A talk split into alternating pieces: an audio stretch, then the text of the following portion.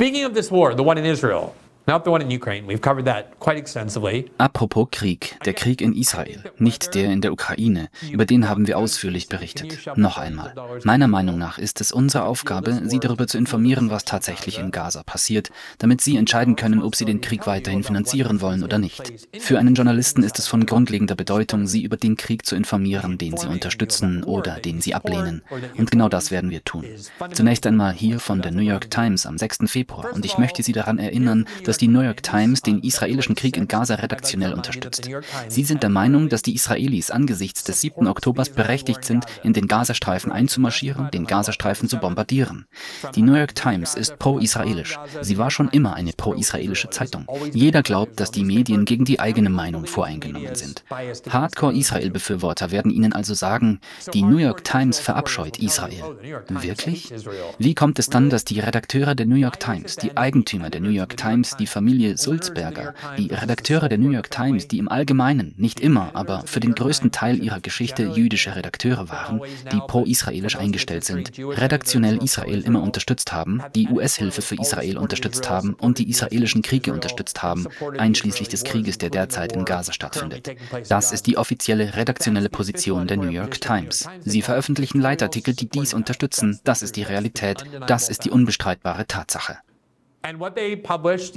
Gestern wurde Folgendes veröffentlicht, Zitat, was die Videos der israelischen Soldaten enthüllen. Sie bejubeln die Zerstörung und verhöhnen die Bewohner des Gazastreifens. Ich habe viele dieser Videos selbst gesehen. Man sieht sie jeden Tag auf TikTok und sie kursieren auf Twitter und anderswo. Sie zeigen israelische Soldaten, die in kleine Läden gehen, kleine Geschenkläden in Gaza und sich über sie lustig machen und sie zerstören, Dinge stehlen und sie dann sprengen.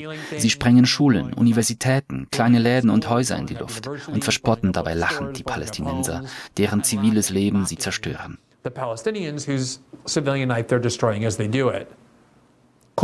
Zitat. Eine Analyse von Videos in den sozialen Medien ergab, dass israelische Soldaten sich selbst in Gaza gefilmt haben und dabei scheinbar ziviles Eigentum zerstörten. Das Filmmaterial bietet einen seltenen und nicht sanktionierten Einblick in den Krieg.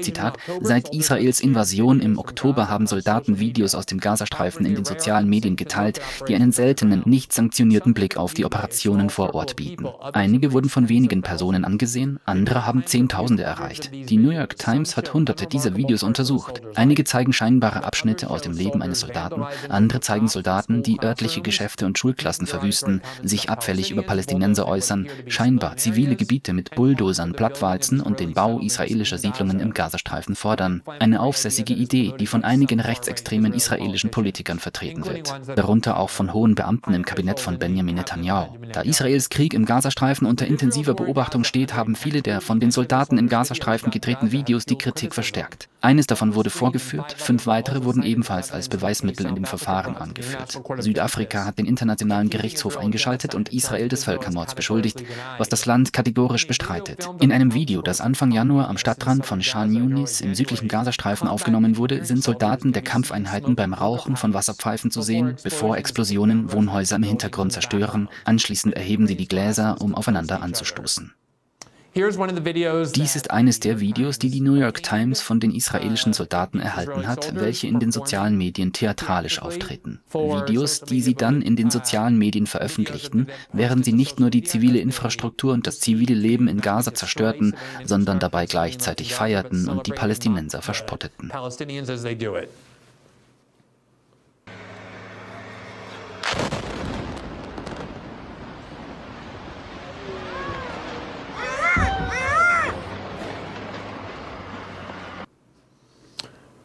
Now again, those weapons that they used die Waffen, mit denen sie die zivilen Gebäude sprengen, wobei die gesamte muslimische Welt zuschaut, sind Waffen, die von den Vereinigten Staaten, von ihnen, von amerikanischen Bürgern zur Verfügung gestellt wurden. Hier ist ein weiteres Video von israelischen Soldaten, die sich wie DJs aufführen und Musik spielen, während sie Zerstörungen in Gaza durchführen.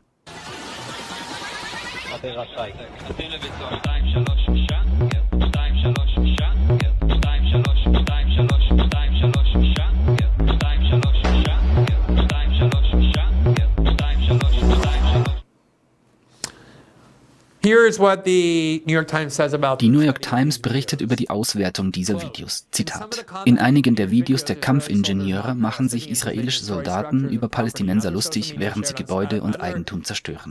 In anderen Videos, die in den sozialen Medien verbreitet werden, widmen Soldaten den Opfern der Anschläge vom 7. Oktober und ihren Familienangehörigen die Zerstörung von Eigentum. In einem TikTok-Video widmen Soldaten die Zerstörung eines Gebäudes Eyal Golan, einem israelischen Sänger, der die vollständige Zerstörung des Gazastreifens gefordert hat.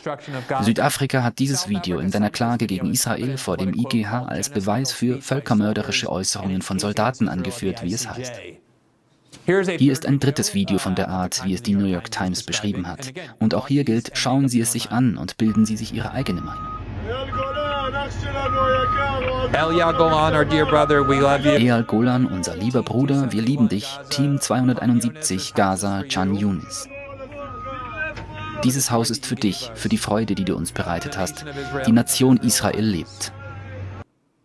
Und wie die New York Times berichtete, wurde dieses Haus einem israelischen Sänger gewidmet, der dazu aufgerufen hat, den Gazastreifen in einen Parkplatz zu verwandeln, ihn vollständig zu zerstören. Man kann also die Mentalität zumindest einiger israelischer Soldaten bei ihrem Vorgehen erkennen. Sie benutzen amerikanische Waffen, die von den amerikanischen Steuerzahlern oder mit amerikanischen Krediten aus China bezahlt wurden. Und jeder auf der ganzen Welt weiß, wenn man die israelischen Aktionen in Gaza beobachtet, dass es nicht nur ein israelischer Krieg ist, sondern auch ein amerikanischer amerikanische Krieg. In der London Review of Books erschien ein Essay, in dem alle Daten über das Ausmaß der Zerstörung in Gaza untersucht werden und versucht wird, das unbeschreibliche Ausmaß der irreparablen Zerstörung des zivilen Lebens in Gaza in Worte zu fassen just how much civilian life in Gaza has been irreparably destroyed. It's a place that's essentially uninhabitable. Es ist ein Ort, der für die Zivilbevölkerung im Grunde unbewohnbar ist, auch wenn 2,2 Millionen Menschen, die Hälfte davon Kinder, im Moment noch dort leben. Der Titel lautet Trümmer aus Knochen. Tom Stevenson schreibt über die Operation Eiserne Schwerter. Zitat. In den ersten drei Monaten des israelischen Angriffs auf Gaza wurden etwa 25.000 Palästinenser getötet und etwa 60.000 verwundet. 70.000 von ihnen sind Frauen und Kinder. Etwa 80 Prozent der Bevölkerung des Gazastreifens wurde vertrieben. Die Zahl der Toten war höher als in den meisten Kriegen dieses Jahrhunderts und erreichte manchmal mehr als 2000 Tote pro Woche. Es gab Luftangriffe auf Krankenwagen, Luftangriffe Luftangriffe auf Bäckereien, Luftangriffe auf UN-Schulen, die als Notunterkünfte dienten. Die israelischen Streitkräfte haben mehr als 150 UN-Mitarbeiter getötet. Jetzt ist bekannt, dass es Anschuldigungen gibt, dass Mitglieder der UN-Hilfsorganisation am 7. Oktober beteiligt waren.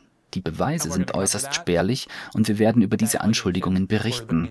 Wir gehen der Sache nach und sprechen mit einigen Experten, die wir in die Sendung einladen werden. Aber selbst wenn Sie das glauben, da Sie den Behauptungen Israels Glauben schenken wollen, rechtfertigt dies nichts von dem, worüber wir derzeit berichten. Zitat. Palästinensische Männer und Jungen im Alter zwischen 12 und 70 Jahren werden ausgezogen, gefesselt, mit verbundenen Augen auf Lastwagen verladen und zum Verhör gebracht. Einige haben Nummern auf ihre Arme geschrieben. Hunderte von Gefangenen aus dem Gazastreifen wurden in das Wüstengefängnis in Ketziot nahe der Grenze zu Ägypten gebracht. Andere wurden wahrscheinlich in nahegelegene Militärstützpunkte transportiert. Einige Männer, die in Beit Lahiva gefangen genommen wurden, wurden entkleidet und in eingezäunte Lager Lager gebracht, wo sie tagelang gefesselt, geschlagen und gefoltert wurden. Andere sind verschwunden. Die IDF hat später erklärt, dass zwischen 85 und 90 Prozent dieser Gefangenen Zivilisten waren. Lassen Sie mich das wiederholen. Die IDF, die israelischen Verteidigungskräfte, erklärten später, dass zwischen 85 und 90 Prozent dieser Gefangenen, von denen wir gerade sprachen, Zivilisten waren. Die UN schätzt, dass ein Viertel der Gesamtbevölkerung von einer katastrophalen Hungersnot betroffen ist. 80 Prozent der Menschen weltweit fallen derzeit in diese Kategorie. In Gaza ist der Anteil der Menschen, die von akuter Ernährungsunsicherheit betroffen sind, so hoch wie nie zuvor. Die Seeblockade könnte leicht aufgehoben werden, damit Hilfsgüter ins Land gebracht werden können. Hunderte von Lastwagen mit Hilfsgütern und Lebensmitteln warten in Ägypten, werden aber effektiv an der Einfahrt gehindert. All dies hängt also zusammen. Es lässt sich nicht argumentieren. Es tut mir leid. Es lässt sich nicht schlüssig, rational oder wahrheitsgemäß argumentieren, dass die Bezahlung des Krieges in Israel, wenn der ganzen Welt bekannt ist, dass wir dahinter stehen und ihn bewaffnen, das Leben der amerikanischen Bürger verbessert. Es bewirkt genau das Gegenteil. Es gab mehrere Warnungen von unserer eigenen Regierung, vom Außenministerium, die besagen, dass es für amerikanische Bürger gefährlicher denn je ist, durch die Welt zu reisen, da das Risiko eines Angriffs, eines anti-amerikanischen Angriffs von Leuten, die über unsere Finanzierung und Unterstützung des Krieges in Israel aufgebracht sind, sowie die Bedrohung für das Leben amerikanischer Bürger und unsere physische Sicherheit zunimmt. Amerikanische Truppen wurden in der gesamten Region von Menschen bombardiert und getötet, die über die Unterstützung dieses Krieges in Israel durch die Vereinigten Staaten erbost sind. Wir verschulden uns weiter, um diesen Krieg zu finanzieren. Und warum? Warum sind amerikanische Bürger größeren Gefahren ausgesetzt, physischen Bedrohungen, wirtschaftlichem Schaden? Unsere Militärbasen werden angegriffen, unsere Soldaten getötet und all das, um diesen Krieg in Israel zu finanzieren, der im Grunde nichts anderes tut, als die Zivilbevölkerung auszulöschen. Wenn Sie behaupten, dass Sie ein America First Konservativer sind, dass Sie der Ansicht sind, die Regierung sollte die Interessen und das Leben der amerikanischen Bürger an erste Stelle setzen, wie es so ziemlich die gesamte Trump-Bewegung praktiziert, dann möchte ich einfach, dass jemand, ich bitte schon lange darum, dass jemand in meine Sendung kommt, der sich als America First identifiziert und mir erklärt, wie das damit vereinbar ist, dass die Regierung der Vereinigten Staaten Israels Krieg, diesen Krieg, der all das anrichtet, finanziert. Vor allem angesichts des großen Unterschieds im Lebensstandard von Millionen Israelis im Vergleich zu Millionen Amerikanern, angesichts der Tatsache, dass Israelis fünf bis sieben Jahre länger leben als amerikanische Bürger. Five to seven years longer than American citizens do. Ich weiß, dass Israel für viele Amerikaner aus religiösen und kulturellen Gründen eine große Bedeutung hat. Und mir ist auch bewusst, dass viele Menschen Israel unterstützen, da sie aus irgendeinem Grund davon überzeugt sind, dass die existenzielle Bedrohung für die Vereinigten Staaten nicht vom US-Sicherheitsstaat oder von globalisierten Institutionen ausgeht, sondern irgendwie von Muslimen. Und so freuen sie sich, wenn sie sehen, dass irgendein Land Muslime tötet und wollen, dass die Vereinigten Staaten dies zu ihrem eigenen Vergnügen finanzieren. Das hat wiederum nichts mit dem Leben amerikanischer Bürger zu tun, das eventuell etwas mit ihrer Psyche, ihren religiösen Überzeugungen, ihren kulturellen Bindungen an ein fremdes Land zusammenhängt. Es hat nichts mit der Verbesserung des Lebens der amerikanischen Bürger zu tun, ganz zu schweigen von der Frage, ob es moralisch vertretbar ist, einen Krieg zu finanzieren, der mehr darauf ausgerichtet ist, das Leben der Zivilbevölkerung zu zerstören und in dem mehr Zivilisten getötet und unermessliches Leid über Zivilisten, Kinder, Frauen und unschuldige Männer gebracht wurde, als in jedem anderen Krieg dieses Jahrhunderts und wohl auch als in jedem Krieg seit dem Zweiten Weltkrieg. Es ist in jeder Hinsicht eine Gräueltat, dass die Regierung der Vereinigten Staaten diesen Krieg nicht nur finanziert, sondern so verzweifelt bemüht ist, diesen Krieg als oberste Priorität neben der Finanzierung des Krieges in der Ukraine zu betrachten.